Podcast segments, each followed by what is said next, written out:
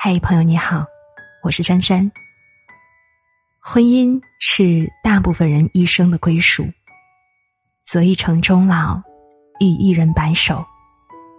能够跟自己的爱人携手一生，才是这个世界上最浪漫的事情。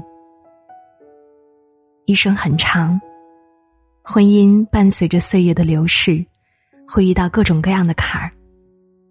婚姻的七年之痒，中年危机，家庭经济危机，婆媳关系，这些都在考验着我们的婚姻。这个物欲横流的年代，夫妻能够终身相伴，真是难能可贵。很多夫妻能够共同熬过年轻时候的苦，却不能一起共享成功之后的甜。结果是，人生到了中年，不得不离婚。中年夫妻离婚，男人都期待着后半生的幸福，有些富豪还能迎娶比自己小十多岁的娇妻。中年女人离婚后的生活，跟男人有着天壤之别。五十岁女人二婚后的悔悟。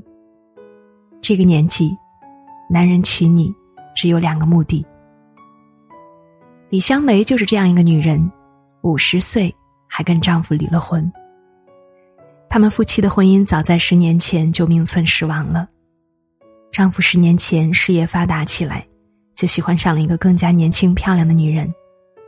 但是这边呢，又不愿意跟妻子离婚，因为离婚后要分掉一半的财产，而且离婚后那个女人会向他索取更多。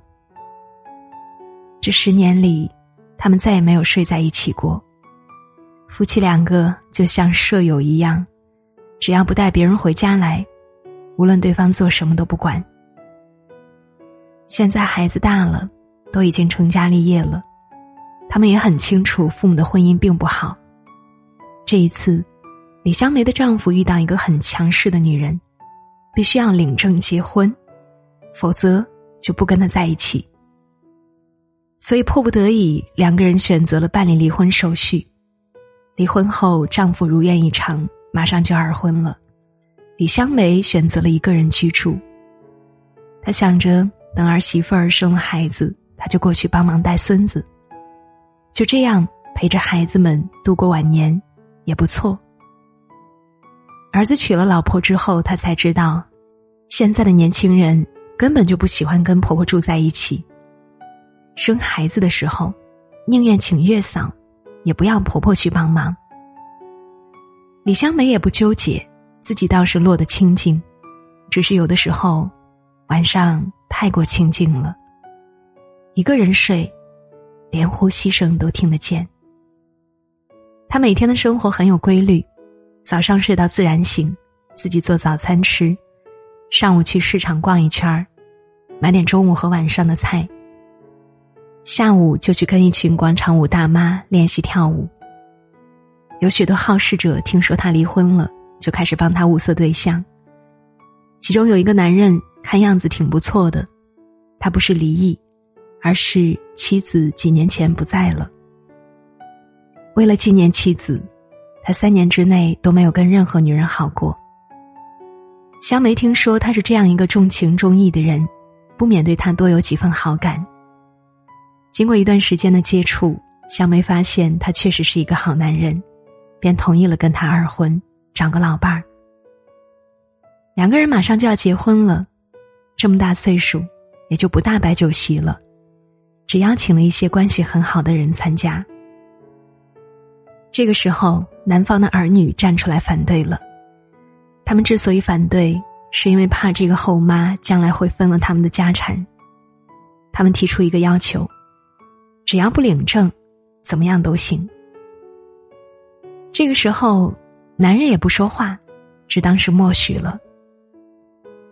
香梅想了很久，自己之所以选择二婚嫁给他，并不是看中他的钱，不领证也无所谓，于是就同意了。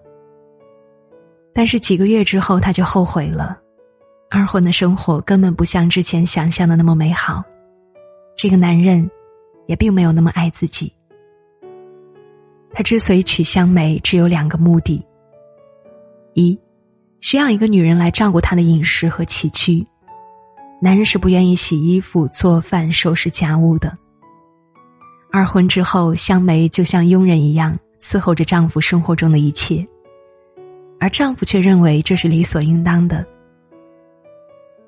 再者，他晚上需要有一个女人聊聊天，这一点相信两个人都是有需要的。但是，一般交流完了之后，也不会有更多亲昵的行为，就呼呼大睡了，留下他一个人望着天花板，仍然感到无尽的孤独。香梅在二婚里面感受不到男人的爱，只有自己无私的付出，还不如自己一个人的时候过得舒服。而且，二婚的丈夫和他的子女都防着她，怕她觊觎这个家庭的财产。于是他果断提出离婚，也不用办任何手续，自己搬回去住就行了。顿时感觉整个人都轻松了。女人到了中年，如果离婚了，二婚特别要慎重。如果不是因为真的有感情，不要轻易找个男人凑合着过日子。日出有日落，深处在深处。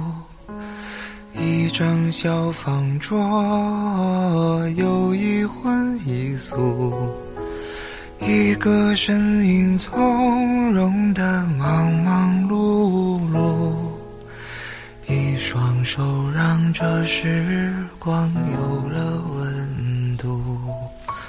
太年轻的人，他总是不满足。固执的不愿停下远行的脚步，望着高高的天，走了长长的路，忘了回头看，他有没有哭。